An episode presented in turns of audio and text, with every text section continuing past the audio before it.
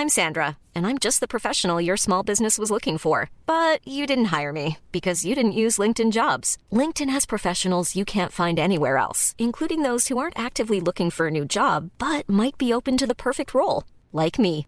In a given month, over 70% of LinkedIn users don't visit other leading job sites. So if you're not looking on LinkedIn, you'll miss out on great candidates like Sandra. Start hiring professionals like a professional. Post your free job on linkedin.com/people today.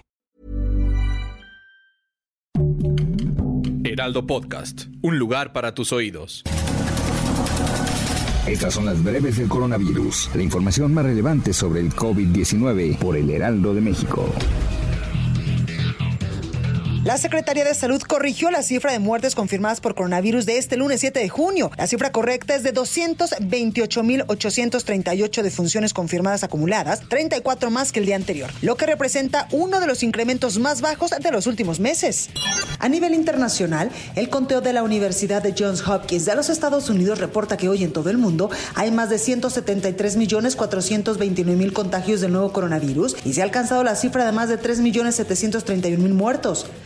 A partir de este lunes 7 de junio, la Ciudad de México cambió a color verde en el semáforo de riesgo epidemiológico, por lo que diversas actividades podrán reanudar sus operaciones, mientras que otras deberán acatar nuevas normas para evitar nuevos contagios, por lo que la jefa de gobierno de la Ciudad de México, Claudia Sheinbaum, recordó cuáles son las medidas sanitarias vigentes. Tras la implementación del semáforo verde en la Ciudad de México a partir de este 7 de junio, los centros religiosos podrán oficiar ceremonias o misas, así como brindar sus servicios con un aforo máximo del 50%, las cuales deberán tener una duración máxima de una hora. La tarde de este lunes, el expresidente de México, Felipe Calderón, tuvo que ingresar al hospital ABC de observatorio para su evaluación médica, puesto que dio positivo al coronavirus desde la semana pasada, hecho que anunció a través de sus redes sociales. A partir de este lunes 7 de junio, España volverá a reabrir sus fronteras a turistas internacionales, siempre y cuando estos ya cuenten con un esquema de vacunación completa contra el coronavirus. De igual forma, las embarcaciones turísticas como cruceros también ya podrán atracar en los puertos españoles. Laboratorios de Estados Unidos han registrado que millones de personas podrían no haber desarrollado anticuerpos contra el coronavirus aún después de haber recibido sus dos dosis. Y es que mucha gente toma medicamentos inmunosupresores para tratar sus enfermedades, lo cual podría afectar la eficacia del biológico. Tres labradores que trabajaban en una clínica universitaria de Bangkok forman parte de un cuerpo mundial de perros entrenados para olfatear el virus del coronavirus en las personas, una medida que busca acelerar la detención de contagios.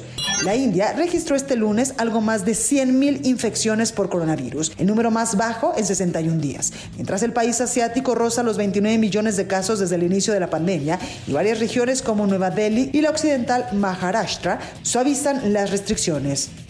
La incidencia acumulada se mantiene este lunes en Alemania por debajo de los 25 casos por cada 100.000 habitantes en una semana, en el que el primer día en el que ya cualquier persona a partir de 12 años puede solicitar cita para ser vacunado. Para más información sobre el coronavirus, visita nuestra página web www.heraldodemexico.com.mx y consulta el micrositio con la cobertura especial.